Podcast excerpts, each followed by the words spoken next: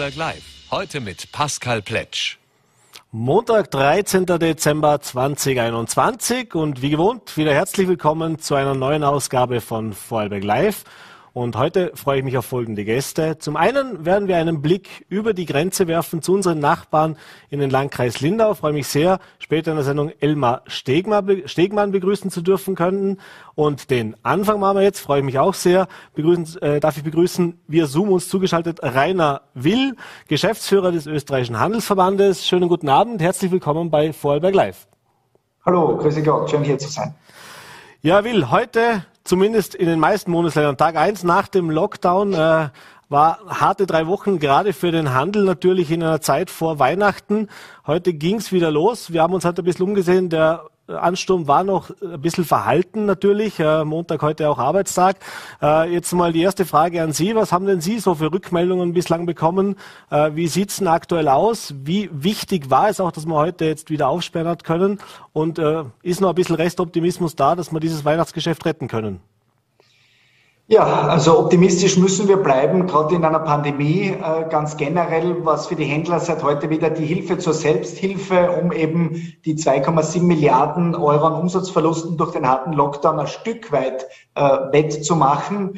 Insgesamt ist es so eingetreten, wie der Handelsverband prognostiziert hat. Es ist nach Lock-up Phasen immer äh, am ersten Tag ein Stück weit verhalten. Wir haben gewusst, dass gleich einmal mehr Frequenz stattfinden wird, weil, wie Sie richtig sagen, die äh, berufstätige Bevölkerung wieder aktiv wird. 100.000 Handelsangestellte sind wieder in den Job zurückgekehrt, körpernahe Dienstleister, aber nicht jeder, der unterwegs ist, kauft. Und daher hat sich so ein Stück weit eben Verhalten entwickelt. Und jetzt äh, gegen Abend hin wurde dann immer mehr auch das äh, Christkind aktiv. Das heißt, Zielkäufe, nach nachdem ja die Gastronomie uns fällt und damit weniger Aufenthaltsdauern und weniger Spontankäufe stattfinden.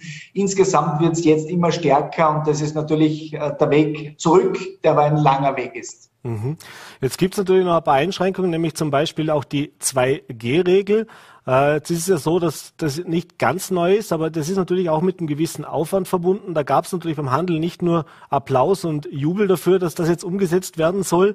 Wie sehen Sie diese Situation? Was kriegen Sie für Rückmeldungen? Wie schwierig ist es denn das für die Handelsbetriebe, eben auch diese 2G-Kontrollen überhaupt ja, im Auge zu behalten, das zu überwachen? Also der Handelsverband war bis zuletzt mit dem Gesundheitsministerium im Austausch und die Verordnung sieht ja vor, dass praktisch ein ganzes Bündel an Maßnahmen im Rahmen der sogenannten Sorgetragungspflicht umgesetzt werden soll. Und das ist auch passiert. Wir sind präventiv aktiv geworden. Das heißt, wir haben Hinweisschilder ausgegeben, äh, die die Händler platziert haben, aber auch Durchsagen sind möglich. Und darüber hinaus sind es die von Ihnen angesprochenen stichprobenartigen äh, Kontrollen, die äh, betreffend des 2G-Nachweises äh, durchgeführt werden können können und dürfen. Warum dieses Wording? Weil da wiederum auf die Zumutbarkeit abgestellt wird. Das ist ein bisschen technisch äh, und daher auf den Einzelfall abgestellt wird, ob äh, gerade viele Menschen im Geschäftslokal sind oder wenige. Und wenn äh, dann ausreichend Personal ist, dann äh, wird man die Stichproben durchführen. Und ansonsten kann ich garantieren, dass wir sicheres Shopping in den Geschäften ermöglichen. Äh, die Exekutive auf Unterstützung durch das, die Gesundheitsbehörden muss halt außerhalb des Geschäfts auch für Sicherheit sorgen und da sind natürlich die Demonstrationen auch angesprochen. Mhm.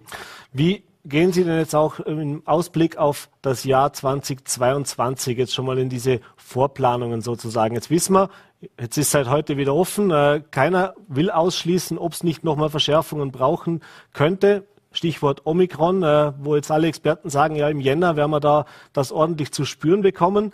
Äh, wie optimistisch sind Sie, dass es denn diesmal wirklich das letzte Mal war, dass man jetzt den Handel komplett zugesperrt hat? Und was sind auch die Konsequenzen, sollte es wiederum zu einem Lockdown kommen im Jänner?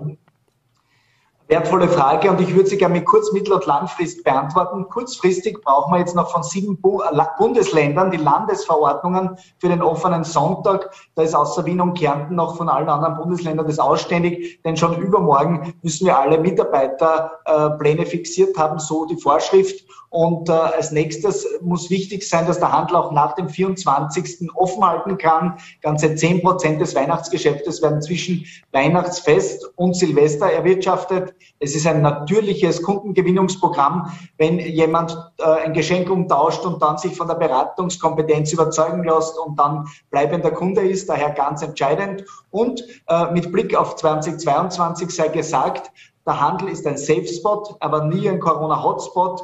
Äh, das zeigen alle Studien. Daher setzen wir darauf, dass der neue Bundeskanzler einerseits das wissenschaftliche Fundament gelten lässt und äh, wir sehen hier aus Deutschland bei der sogenannten Luca-App, die das Contact Tracing von Hunderttausenden durchführt, dass leider eben Clubs zu 50 Prozent Bars zu 25 Prozent und Restaurants leider auch zu 10 Prozent die Infektionsherde waren, der Handel nur zu einem Prozent und die Kollateralschäden sind so hoch, dass dieses Jahr 4000 Händler nicht überleben werden. Die Arbeitsplätze, und es sind immerhin 600.000, müssen gesichert sein und da hoffen wir, dass ein Leben und Wirtschaft mit dem Virus äh, auch die strategische Langfrist ist, die wir seit, äh, seit Jahren eigentlich nämlich seit Pandemiebeginn äh, prägen in der Aussage. Und daher, es muss diese Lock-up, Lockdown-Politik der Vergangenheit angehören. Und jene, die Hotspots sind, die brauchen die volle Entschädigung von der Regierung. Da spreche ich nicht von Hilfen, denn Sie erinnern sich, dass das Epidemiegesetz gekippt wurde. Es braucht die Entschädigung. Mhm. Und auf der anderen Seite muss man jene offen halten, ohne Klientelpolitik, äh, die auch offen halten äh, sollten, weil das Infektionsgeschehen nicht beeinflusst wird.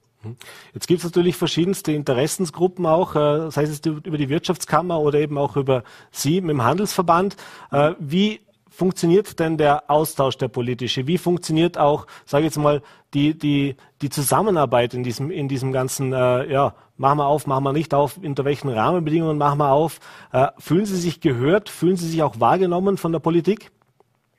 Es ist ein grundsätzliches Thema, das auch im Bereich der Interessenvertretung sehr stark bei den Kammern äh, Politisierung Einzug hält und damit oftmals die Klientelpolitik im Vordergrund steht und nicht tatsächlich, was beispielsweise die Handelsbranche braucht. Da wird dann oft abgestimmt mit den Ministerien, was können wir denn verkaufen, äh, um es dann zu fordern. Und äh, diese Art der Politik und Interessenvertretung ist einfach in einer Krise transparent geworden, dass sowas nicht mehr braucht. Und daher hat auch der Handelsverband als freie und überparteiliche Interessenvertretung sich als die Schlechtwetterversicherung für die Branche herauskristallisiert. Wir akzeptieren auch, wenn wir schließen müssen, nur dann soll auch ein wissenschaftliches Fundament das belegen. Bis dato kommt es eher zu einer Verzwergung von Österreich in alle Bundesländer, wo man im Westen schaut, dass die Skigebiete aufmachen und in den Gondeln alles äh, mit, äh, wie wenn es kein Corona gäbe, abgeht und gleichzeitig im Osten wieder dann andere Interessen bestehen. Wir sagen, es braucht die Wissenschaft, die gehört wird und die Politik soll äh, genau hier die Grundrechte einhalten und zwar sowohl die Erwerbsfreiheit, in die immer wieder eingegriffen wird, nicht mehr nachrangig stellen. Das passiert jetzt seit 22 Monaten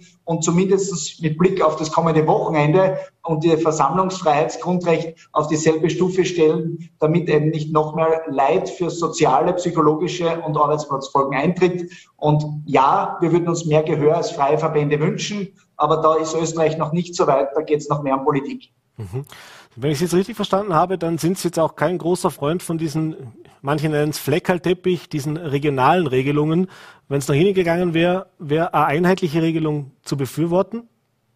Dort, wo regionale Unterschiede Sinn machen, ist es auch sinnvoll. Es ist aber nicht sinnvoll, dass wenn ein Regionalkaiser äh, der Meinung ist, er muss die eigene Klientel fördern, er dann eine andere Regelung trifft. Und dort, wo es eine Unterkante braucht und auch die sinnvoll ist, sollte sie sie geben. Was meine ich damit? In einem Bundesland ist der Mindestabstand eineinhalb Meter, im nächsten ist er wieder zwei Meter. So äh, kann man nicht mit einem globalen Virus umgehen äh, auf einer regionalen Ebene. Das ist einfach nur äh, befeuernd für die Bürokratie. Und daher gilt es jetzt, ganz entscheidend, den einen Punkt bei den Hilfen in den Vordergrund zu stellen. Und das setzen wir auch auf den Magnus Brunner als Finanzminister, nämlich Liquidität. Bis dato sind die Hilfen nur beantragbar seit einigen Tagen. Es hat noch keinen Euro ein Bankkonto des Händlers gesehen. Und daher gibt es auch die hohen Rabatte, denn äh, jeder dritte Händler muss Personal abbauen. Jeder zweite Händler hat Existenzängste. Und daher heißt Liquidität wie Luft zum Atmen. Es braucht das, denn sonst wird trotz Öffnung nicht alles gut werden.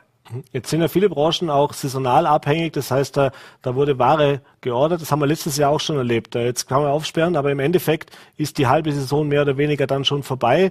Das Konsumverhalten ist natürlich auch dementsprechend nicht ganz so unbeschwert, wie es vielleicht äh, zu Vor-Corona-Zeiten war, äh, eben weil Sie weil Sie das angesprochen haben, diese Existenzängste natürlich überall äh, um sich greifen. Erwartet uns deshalb, deshalb dieses Jahr jetzt wieder eine Rabattschlacht, wie wir es letztes Jahr gehabt haben, sprich, dass die Händler natürlich zwangsweise schauen müssen, dass sie ihre Lager dann auch wirklich leer bekommen, dass sie eben auch diese Liquidität gewährleisten können?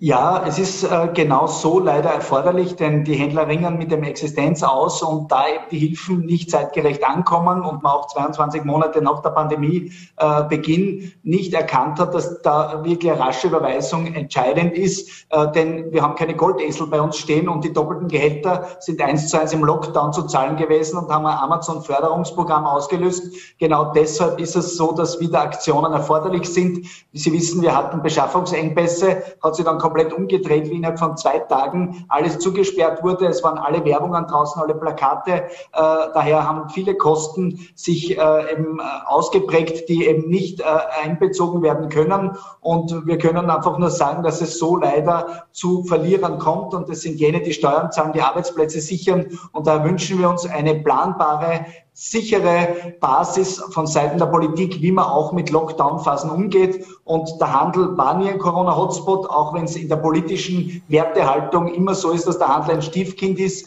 Aber genau da verliert man dann die Menschen, wenn man nicht äh, mit Hausverstand und wissenschaftlichem Fundament Regelungen trifft. Der harte Lockdown war eher einer wie ein Schweizer Käse, in Österreich nämlich halbherzig. Es hat weder bei der Industrie beim Bau Einschränkungen gegeben, äh, dann das mit den Seilbahnen war schwer und vor 14 Tagen war noch das Rotlichtmilieu offen, Massagesalons und jeder Club. Also da muss man sich schon einmal überlegen, ob man nicht jetzt was anders gestalten möchte, denn wir haben alle eine Verantwortung für unsere Kinder und Kindeskinder und daher sollte es ein überblickbares, professionelles Pandemie-Management sein. Wir hoffen, dass der neue Kanzler Nehammer genau das so in die Hand nehmen wird, denn es ist noch viel zu tun und es ist noch nicht alles gut. Mhm. Jetzt ist natürlich auch ein Thema die Gastronomie. Die wird immer recht eng auch natürlich in, gerade in Vorweihnachtszeiten mit dem Handel in Verbindung gebracht. Gerade in größeren Städten, jetzt in Vorarlberg haben wir das Glück, dass die Gastronomie heute auch schon wieder aufgesperrt hat. Äh, wenn ich nach Wien blicke, da dauert es noch mindestens eine Woche, äh, bis da die Gastronomie aufsperren kann. Und das wird von vielen natürlich auch gesagt, ja, das ist wieder so ein Hemmschuh, wenn ich die, wenn die Menschen einkaufen gehen, wenn die Menschen ihre Weihnachtsgeschäfte besorgen, dann möchten sie auch auf einen Kaffee gehen, dann möchten sie auch noch mal einkehren, was trinken gehen. Äh, ist man da auch im Austausch mit den, sag jetzt mal, den Kollegen aus der Gastronomie und, und, und ja, wie, wie eng ist diese Symbiose eigentlich auch?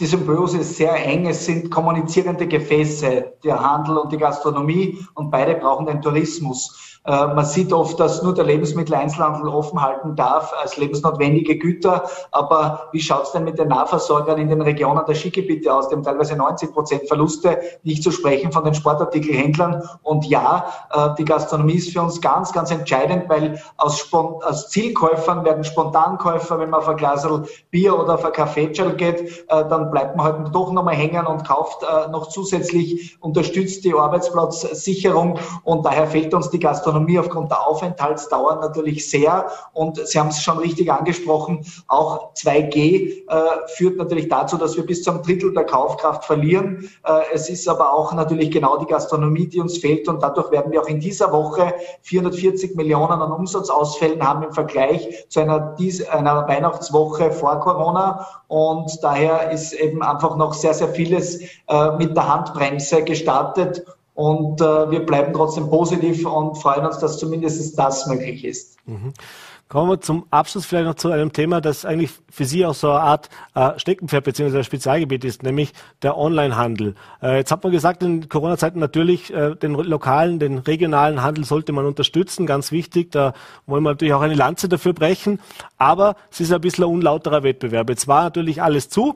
Äh, dann gibt's die großen internationalen Versandhändler, äh, und Versandplattformen oder, oder Handelsplattformen, die natürlich äh, uneingeschränkt weiter verkauft haben. Viele Menschen waren sich nicht sicher, macht man nochmal auf vor Weihnachten, ich brauche mein Weihnachtsgeschenk, also switche ich auf äh, einen Online-Handel um. Man hat immer wieder pro, äh, propagiert eben auch Pick and Collect oder eben auch regionale äh, Online-Plattformen. Wenn wir jetzt aber erlebt haben, äh, zwei Jahre Pandemie, wirklich viel weiter scheint der regionale Handel aber nicht gekommen zu sein. Das heißt, dass man in Österreich verlässlich, flächendeckend äh, seine Waren beim lokalen Händler, aber eben vielleicht auch über Online-Möglichkeit oder eben dieses Pick and Collect äh, zu beziehen äh, schafft, scheint bislang nicht wirklich funktioniert zu haben. Äh, woran liegt das denn? Oder was ist Ihre Erklärung auch dafür, dass wir jetzt nach zwei Jahren Pandemie da immer noch doch Nachholbedarf haben? Ähm, die Erklärung, warum beim Sprint von zwei der stationäre Handel immer der zweite im Ziel ist, ähm, ist jener, dass sich Internetgiganten und Händler aus Drittstaaten außerhalb von Österreich frei wie Vögel bewegen können und die heimischen Händler eine Ritterrüstung anhaben und einen Hürdenlauf absolvieren müssen.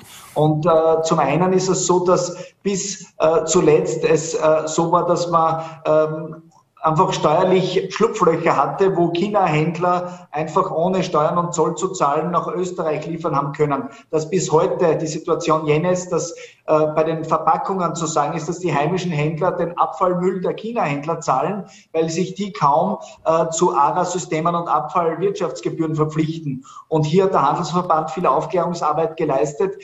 Und auf der anderen Seite besteht europaweit einzigartig noch immer nur noch in Österreich die Mitvertragsgebühr, die immer dann anfällt, wenn man eine Mietfläche äh, anwirbt und Mitarbeiter anstellt, das Licht einträgt vor dem Umbau. Das sind tausende Euro und es führt natürlich dazu, dass man irgendwann einmal keine Gelder mehr hat, um äh, die Innovationsstrategie zu forcieren. Denn ein Webshop allein ist wie ein Sandkorn im All und daher gibt es da viel Aufklärungsarbeit und viel Nachholbedarf, auch in Bezug auf Nebenkostensenkungen. Da gibt es jetzt offenbar Gespräche, äh, um eben auch im Standardwettbewerb attraktiver zu werden. Denn äh, wir sind zwar am Stockerl, das hört man äh, beim Skifahren gerne, ich bin selbst Schladminger, äh, aber leider bei den Lohnnebenkosten die Nummer drei hinter Frankreich und Schweden mit den höchsten Lohnnebenkosten in ganz Europa. Und da besteht halt überall Handlungsbedarf, damit Händler auch diesen digitalen Weg noch stärker und vehementer gehen können.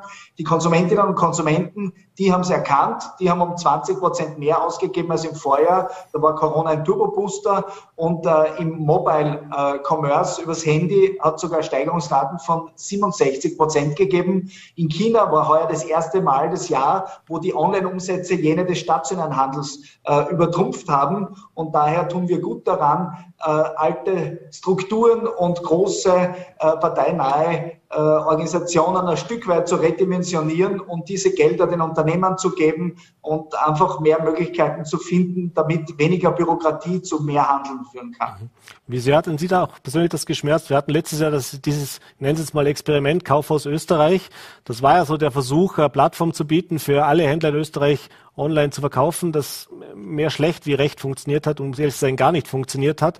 Das heißt, macht es überhaupt Sinn, sowas zentral äh, zu verwalten, aufzusetzen, so ein Projekt, oder müssen die Händler doch vielleicht viel mehr auch auf ihre eigenen Webshops, auf ihre eigenen lokalen äh, Möglichkeiten Rücksicht nehmen? Grundsätzlich begrüßen wir ja, wenn ein Politiker sich einsetzt, um etwas umzusetzen, das dem Handel hilft. Aber man muss immer die Rollenverteilung sehen. Beim Kaufhaus Österreich äh, war es einfach das Unglück, dass das dann nicht zu Ende gedacht war und äh, damit äh, die Politik besser daran tun würde, Rahmenbedingungen, die ich zuvor erwähnt habe, zu schaffen, damit die Händler dann den E-Commerce selber besser gestalten können. Die sind die Profis in dem Bereich und äh, dieses Projekt war halt ein Beispiel, wie freie Verbände wieder außen vor gelassen werden. Und es war rein politisch durchgedacht, äh, mit Kammer umgesetzt. Und dann äh, letztendlich war es ein Bauchfleck, das ist nicht bedauerlich, gerade für die gesamte Branche. Der Handelsverband selbst betreibt mit www.kaufsregional.at schon seit der ersten Welle eine solche Plattform, wo mittlerweile 5500 Händler in erster Linie Informationen über die Verordnungen äh, erhalten, die gelten sollen, aber man hat dann auch hin zum Konsumenten die Möglichkeit, des Einkaufs programmiert, sodass hier auch bis zu 100.000 Zugriffe pro Woche gerade in Lockdown-Zeiten verzeichnet werden. Und daher äh, gibt es tolle Beispiele, aber die Politik sollte bei ihren Bereichen bleiben und der Handel bei seinen. Es wäre nur schön, wenn die Rahmenbedingungen besser in Österreich werden. Und da äh, wäre jetzt mit den Hilfen in der Stunde sowohl die Wirtschaftsministerin gefordert als auch der Finanzminister, weil da hört man weniger. Dann hoffen wir, dass Ihr Ruf jetzt erhört wird. Äh, Herr Will, ich bedanke mich recht herzlich, dass Sie die Zeit genommen haben. Wir sind leider schon am Ende der Zeit äh, und sende natürlich ganz liebe Grüße. Äh, wünsche Ihnen jetzt auch noch äh, hoffentlich halbwegs ruhige und bis in die Weihnachtszeit und das, den Appell, wo wir nochmal rausschicken, lokal und regional kaufen. Sie haben es vorher schon erwähnt, nicht nur, dass, dass der das Einkaufserlebnis stärkt, sondern eben auch Arbeitsplätze sichert und uns für uns alle auch ein zukünftig angenehmes Einkaufserlebnis ermöglicht. Vielen Dank und alles Liebe. Danke Ihnen und danke für die Zusammenfassung. Alles Gute nach Vorarlberg. Und wir machen gleich weiter. Ich habe es angekündigt. Ich freue mich jetzt auch sehr, wieder mal einen Blick über die Grenze werfen zu können. Äh, und zwar zum Landrat des Landkreises Lindau, Elmar Stegmann. Wir haben im Frühjahr schon mal miteinander gesprochen und auch jetzt ist wieder Situation, wo es nicht nur bei uns recht hohe Inzidenzen und Zahlen gibt, sondern auch die Kollegen in Deutschland haben eine recht anstrengende Zeit hinter sich, auch wenn dort die Zahlen jetzt wieder langsam sinken. Ja, und wie es aussieht, da freue ich mich jetzt sehr, mit Elmar Stegmann dieses Gespräch zu führen. Ja, Stegmann, herzlich willkommen im Studio bei Vorarlberg Live. Danke für die Zeit und äh, ja, wir haben länger nicht mehr gesprochen. Im Frühjahr das letzte Mal, äh, da war äh, ähnliche Situation wie jetzt, da ein bisschen schärfer noch, da waren noch die Grenzen zu, kurz bevor es wieder aufging. Jetzt haben wir Dezember und die Situation ist sowohl bei uns in Österreich als auch bei Ihnen natürlich im Landkreis Lindau in den letzten Wochen doch eine sehr herausfordernde gewesen. Fangen wir vielleicht einmal mit dem an, wie der aktuelle Stand ist. Wie sieht es denn aktuell bei Ihnen aus? Ja, einen schönen guten Abend aus Lindau. Bei uns entspannt sich die Lage langsam, kann man sagen. Wir hatten Ende November eine Inzidenz, die lag über 600 und seit Ende November gehen die Zahlen kontinuierlich zurück. Heute liegt unsere Inzidenz bei 378, aber das darf natürlich nicht zu Leichtsinn verführen. Wir nehmen das nach wie vor sehr ernst, denn es liegen nach wie vor Patienten bei uns in den Spitälern. In der Asklepios-Klinik in Lindau liegen momentan drei Patienten auf der Intensivstation und im Krankenhaus Lindenberg ebenfalls drei Patienten auf der Intensivstation sowie in beiden Häusern weitere Patienten auf den Normalstationen. Und es zeigt einfach, Corona ist nicht vorbei. Wir müssen die Lage weiter sehr ernst nehmen. Es gibt nach wie vor Neuinfektionen. Und keiner von uns weiß natürlich, wie sich die Omikron-Variante weiterentwickeln wird. Und deswegen kann man einfach nur weiter zu Vorsicht appellieren. Wir appellieren an alle Menschen, die Hygienemaßnahmen weiter ernst zu nehmen, sich an die Abstandsregeln zu halten, dort, wo immer möglich, Maske zu tragen. Und natürlich ganz wichtig ist das Impfen, Impfen, Impfen.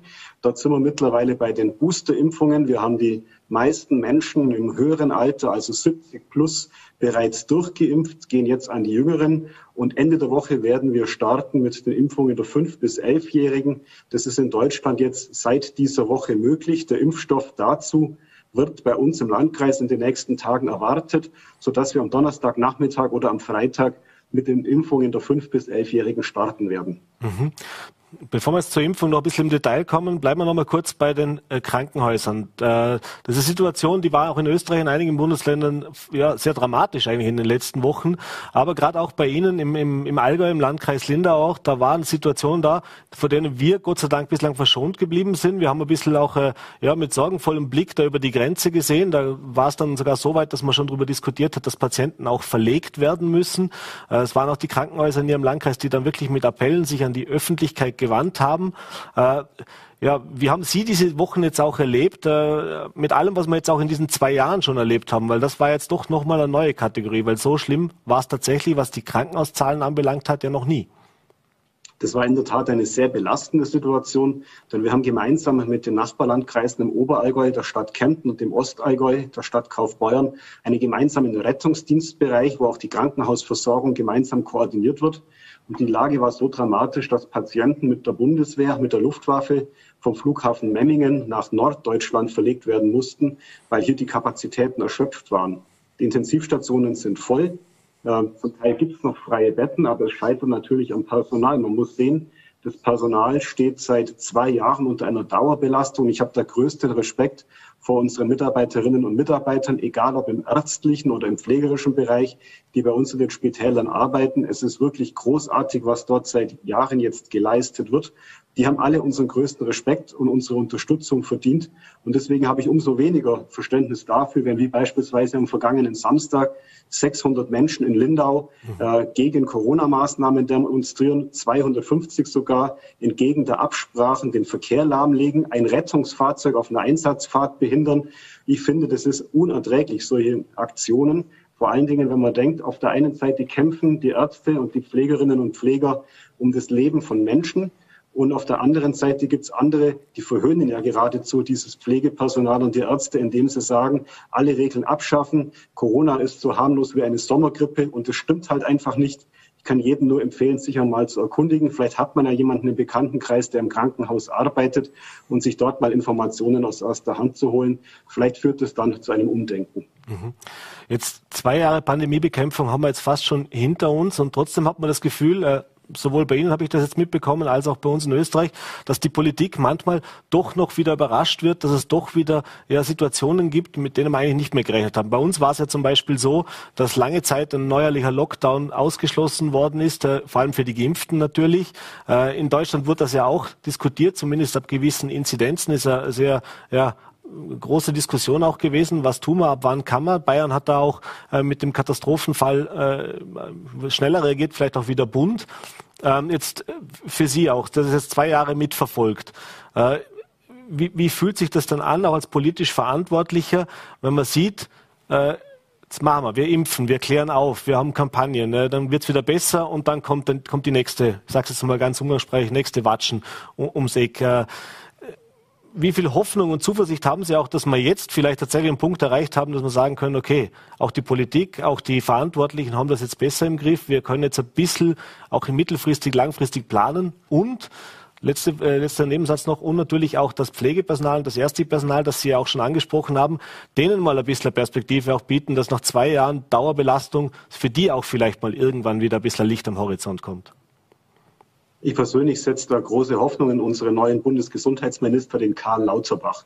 Der ist ein ausgewiesener Experte. Der ist ja geradezu verschrien worden, weil er sich sehr viel in Talkshows im Fernsehen aufhält. Und man fragt, wann hat er sich denn in der Vergangenheit mehr um die Politik gekümmert äh, als um ähm, die Talkshows. Aber in der Tat, er ist ein Experte. Und wir haben jetzt also wirklich einen Experten an der Spitze sitzen. Die Bundestagswahlen sind vorbei, Gott sei Dank füge ich hinzu, denn jetzt kann man sich auch in Deutschland wieder auf die wesentlichen Dinge konzentrieren. Uns vor Ort war immer klar, es wird zu einer weiteren Welle kommen.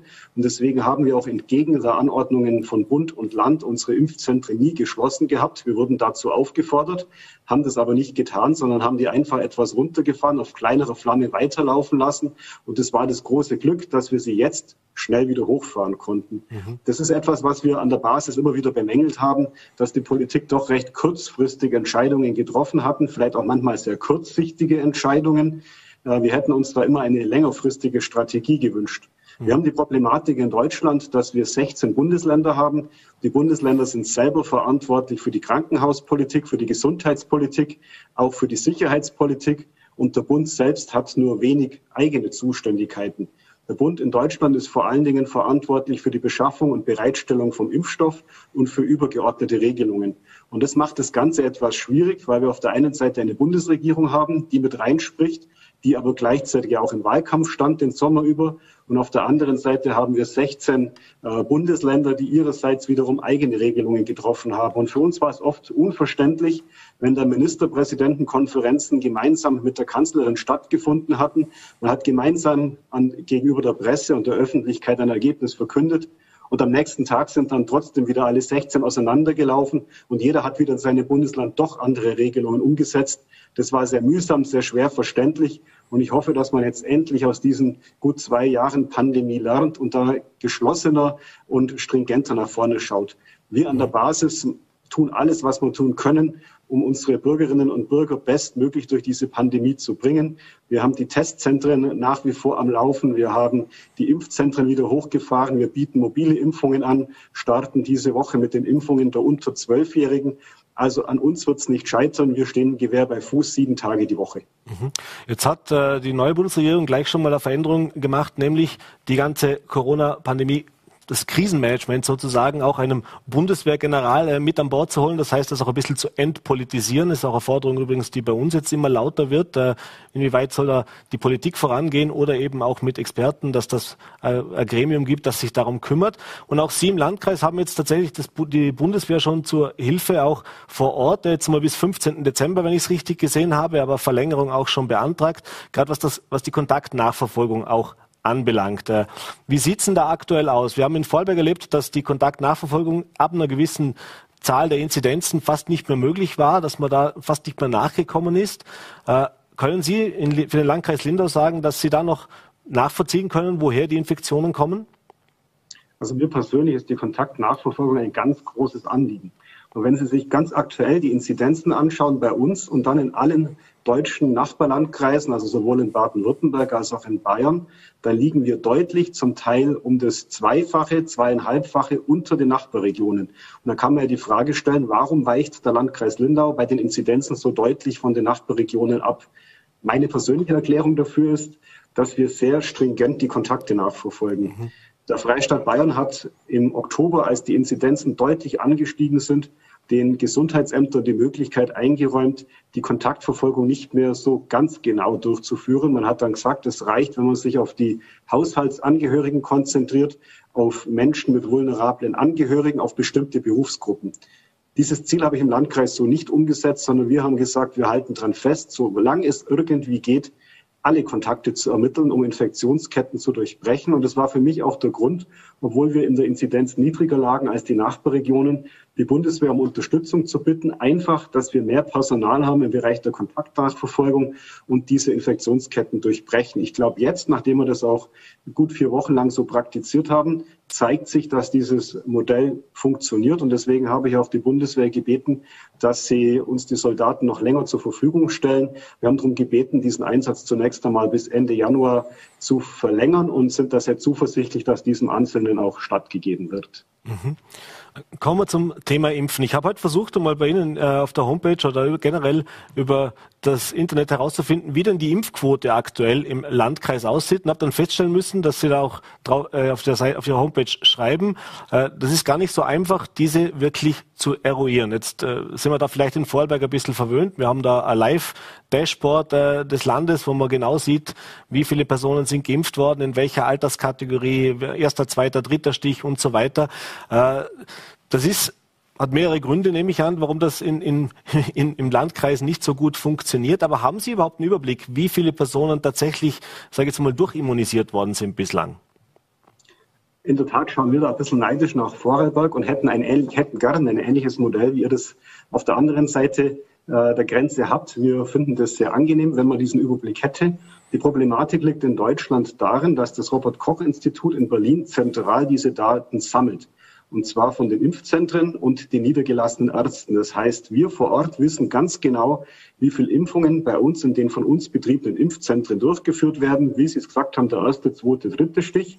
Wir wissen auch, was die mobilen Impfteams machen und wir bekommen auch die Zahlen von den niedergelassenen Ärzten. Wer aber bei diesem System völlig außen vor ist, das sind beispielsweise die Betriebsärzte. Wenn also ein großes Unternehmen mit 2000 Mitarbeitern sagt, wir impfen durch unseren Betriebsarzt selbst die Mitarbeiter, erfahren wir diese Zahlen nicht. Mhm. Das Gleiche gilt, wir sind natürlich ein enger Verflechtungsraum. Viele von unseren Landkreisbürgern arbeiten in Vorarlberg, in Liechtenstein in der Schweiz und haben die Möglichkeit, sich dort beim Arbeitgeber impfen zu lassen. Auch von diesen Zahlen haben wir natürlich keine Kenntnis. Und das Gleiche gilt, wenn jemand in einem Nachbarlandkreis arbeitet oder seinen Hausarzt im Nachbarlandkreis hat und dort geimpft wird.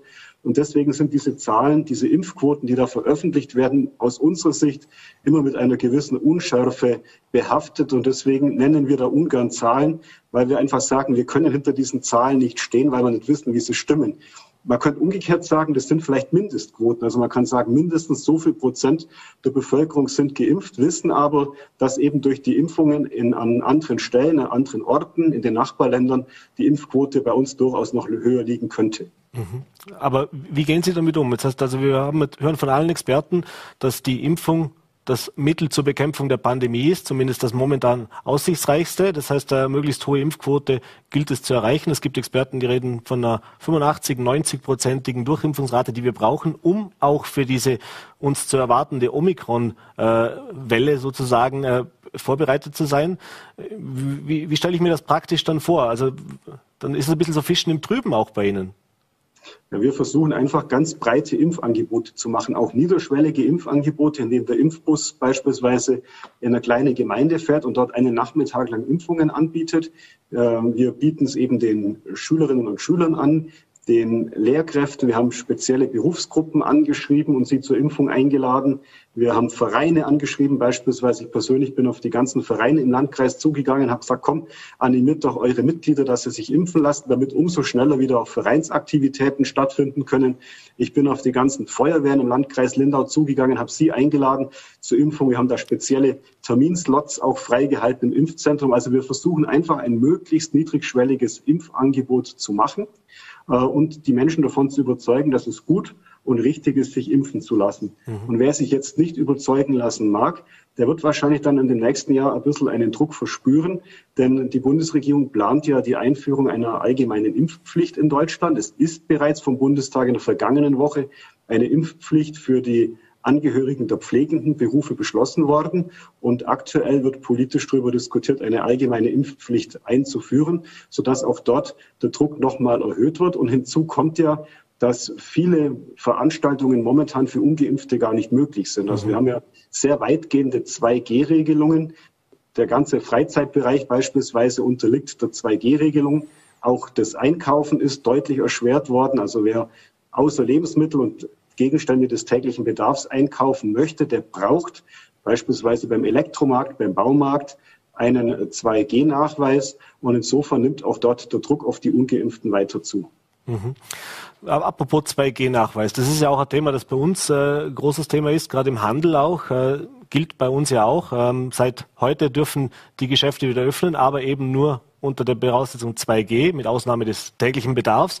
Und bei uns gibt es da natürlich einen großen äh, Widerstand oder eine große Diskussion von den Betrieben, die sagen, naja, aber wir wollen das nicht kontrollieren. Wir können das nicht kontrollieren. Wir haben nicht die Ressourcen, die Verantwortung zu übernehmen, dass jeder äh, Kunde, der zu uns in den Laden kommt, auch diesen 2G-Nachweis hat. Ich habe gesehen, in München zum Beispiel vorige Woche, da funktioniert das offensichtlich recht gut. Da gibt es für jedem Geschäft äh, Kontrolle mit Ausweis, mit äh, Impfnachweis, sonst komme ich nicht in das Geschäft rein. Was hören Sie von den Gewerbetreibenden oder von den Handel Handelsbetrieben äh, in Ihrem Landkreis? Wie gehen die damit um und äh, wie gut funktioniert das Ganze auch? Also ich höre das vereinzelt auch, aber jetzt müssen wir mal ehrlich sein. Ich glaube, das ist kein allzu großer Aufwand. Ich habe beispielsweise selbst am Samstag meine Weihnachtseinkäufe erledigt und da war es tatsächlich so, dass dann am Eingang des Ladens ein Mitarbeiter stand und hat darum gebeten, dass man den Personalausweis zeigt und auf dem Handy den Impfnachweis. Und das ist, glaube ich, keine große Affäre. Das kann man wirklich jedem zumuten. Und äh, nachdem ich es also jetzt selber an, in mehreren, ich war bestimmt in fünf oder in sechs Geschäften und überall lief das nach demselben Prozedere ab. Ich halte das jetzt ein bisschen für übertrieben und ein bisschen hochgespielt, wenn also jetzt hier Bedenken vorgebracht werden. Im Übrigen äh, muss man auch dem Geschäftsinhaber sagen, er kann ja damit auch seinen Kunden äh, gegenüber sogar werben und sagen, bei mir könnt ihr sicher einkaufen, denn in mein Geschäft kommen nur Geimpfte oder Genesene rein, ähm, die das entsprechend nachweisen können. Beispielsweise ich selber gehe auch in ein Fitnessstudio und da ist sogar in Deutschland 2G Plus vorgeschrieben. Das heißt, man muss einen tagesaktuellen Test vorweisen. Das ist natürlich noch einmal ein zusätzlicher Aufwand. Und da sagt der Fitnessstudio-Betreiber auch, was muss ich jetzt alles noch erfüllen in Auflagen? Ich habe ihm gesagt, sag's doch positiv. Wer bei dir im Fitnessstudio trainiert, ähm, der kann sich darauf verlassen, dass er das Höchstmaß an Sicherheit hat. Die Teilnehmer dort sind genesen oder geimpft und zusätzlich getestet. Also mehr geht nicht. Und insofern meine ich, man soll es nicht immer nur so negativ sehen, sondern auch sagen, wir haben jetzt nun mal eine Pandemie. Wir tun alles gemeinsam, um die bestmöglich zu bekämpfen. Und natürlich verlangt es auch die ein oder andere Unbequemlichkeit ab. Aber je schneller wir vorankommen beim Impfen, umso früher dürfen wir uns auch wieder auf ein normales Leben freuen. Mhm. Äh, zu diesem Handelsthema noch natürlich Weihnachten ein großes Thema, großes äh, Hauptumsatzzeit auch, äh, auch Weihnachtsmärkte Stichwort ein Thema. Äh, Sie haben sich entschieden, oder in Lindau hat man sich entschieden, den Weihnachtsmarkt, die Hafenweihnacht auch dieses Jahr wieder nicht stattfinden zu lassen. Bei uns können die Weihnachtsmärkte jetzt zwar stattfinden, allerdings ohne Getränkeausschank, äh, äh, sprich also es gibt keinen Alkohol vor Ort. Ähm, wie viel Auswirkungen sehen Sie denn in Ihrem Landkreis auf die Betriebe, auf, den, auf die Wirtschaft, auf den Handel in dieser Zeit? Äh, wir hatten ja letztes Jahr schon das Thema und da hieß es schon, hu, das wird knapp. Äh, da wird der ein oder andere vermutlich äh, Schwierigkeit haben, das wirklich auch durchzustehen. Äh, wie sieht es da dieses Jahr aus? Das ist richtig. Das ist natürlich ein ganz umsatzstarker Monat, Dezember. Und äh, die Lindauer Hafenweihnacht ist natürlich weit bekannt. Da kommen ja Busreisen bis aus Norditalien, die die berühmte Lindauer Hafenweihnacht besucht haben. Und für die Händler dort ist es natürlich ein schwerer Verlust, wenn das, dieses Geschäft jetzt wegbricht. Man muss aber umgekehrt sagen, es war jetzt keine alleinige Lindauer Entscheidung. Es war zwar in der Tat so, dass die Verantwortlichen Lindau sich frühzeitig dafür entschieden hatten, den Weihnachtsmarkt abzusagen. Aber kurz darauf hat die bayerische Staatsregierung ohnehin in ganz Bayern das Abhalten von Weihnachtsmärkten untersagt, weil man einfach sagt, das Infektionsrisiko ist zu groß. Man kommt sich einfach näher, nach dem dritten Glühwein vielleicht noch näher. Und das führt alles dazu, dass das Infektionsrisiko steigen kann. Und deswegen ist man also abgekommen, diese Weihnachtsmärkte in diesem Jahr durchzuführen, hat aber umgekehrt seitens des Landes entsprechend Ausgleichsgelder für die Schausteller zur Verfügung gestellt. Es gibt auch Wirtschaftsbeihilfen für die Unternehmer. Insofern versucht der Staat seinen Beitrag zu leisten, dass die Betroffenen äh, von den Umsatzeinbußen so wenig wie möglich verspüren und da staatliche Unterstützung bekommen. Mhm sind schon fast am Ende der Zeit. Abschließend noch, Sie haben es eingangs schon erwähnt, es gibt natürlich nicht nur Befürworter der Maßnahmen, es gibt nicht nur Menschen, die äh, ihren Teil beitragen und sich impfen lassen, sondern es gibt auch eine, eine gewisse äh, Gruppe an Personen, die, nennen Sie jetzt mal, Impfskeptiker sind, die äh, Verharmloser sind, teilweise auch eben diese sogenannten Querdenker. Äh, wir in Vorarlberg erleben das momentan fast im Tagesrhythmus, dass es da irgendwelche Protestkundgebungen und Demonstrationen gibt, äh, wo auch nicht mal ganz so wenig Menschen daran teilnehmen. Sie haben es gesagt, auch bei Ihnen finden solche äh, Veranstaltungen beziehungsweise solche Aufmärsche statt. Jetzt hören wir, dass da eine Radikalisierung auch immer mehr um sich greift. Wir erleben das auch, sowohl was die Worte anbelangt, als auch das Vorgehen. Wir haben Bilder aus Deutschland gesehen, äh, in Ostdeutschland, wo dann eben Impfskeptiker vor den Wohnhäusern von Politikern aufmarschiert sind, äh, wo es auch teilweise äh, zu Übergriffen gegenüber den Polizeibeamten oder Pressevertretern gekommen ist. Wie sehen Sie diese aktuelle Situation und erleben Sie in Ihrem Landkreis auch hier eine gewisse Art der Radikalisierung in den letzten Wochen? Also diese dramatischen Bilder, wie Sie sie andernorts gerade beschrieben haben, das kennen wir bei uns nicht.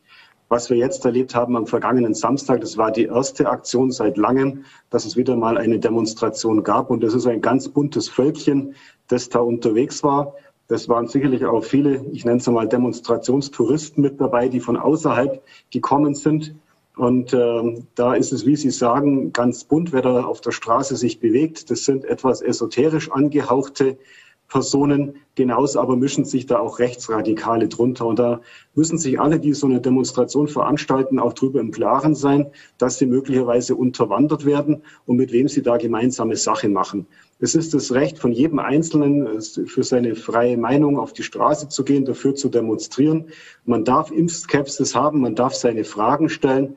Was man aber nicht darf, ist zu Gewalttaten aufrufen, andere Menschen zu gefährden, ähm, auch durch das Nichttragen der Maske, das Nicht-Einhalten von Abständen oder sogar durch körperliche Gewalt gegenüber Polizeibeamten.